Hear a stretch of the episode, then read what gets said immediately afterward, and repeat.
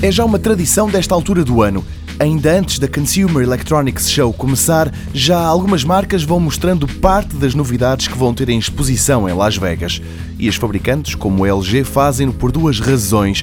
Porque têm receio que as novidades trazidas pelos competidores sejam tão interessantes que os jornalistas nem irão pegar nas suas propostas, ou então porque são tantas as coisas novas que têm para mostrar que não cabem todas nas duas ou três notícias que os sites especializados irão dedicar a essa marca.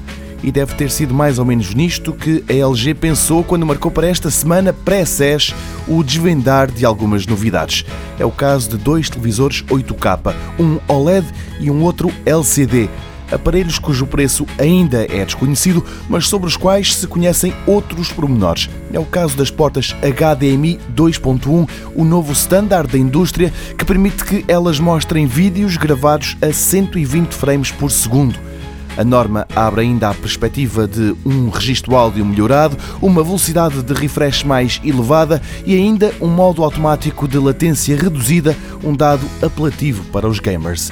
Para além disto, o HDMI 2.1 permite também que para o 8K baste ligar um cabo ao televisor e não os quatro que eram precisos até agora.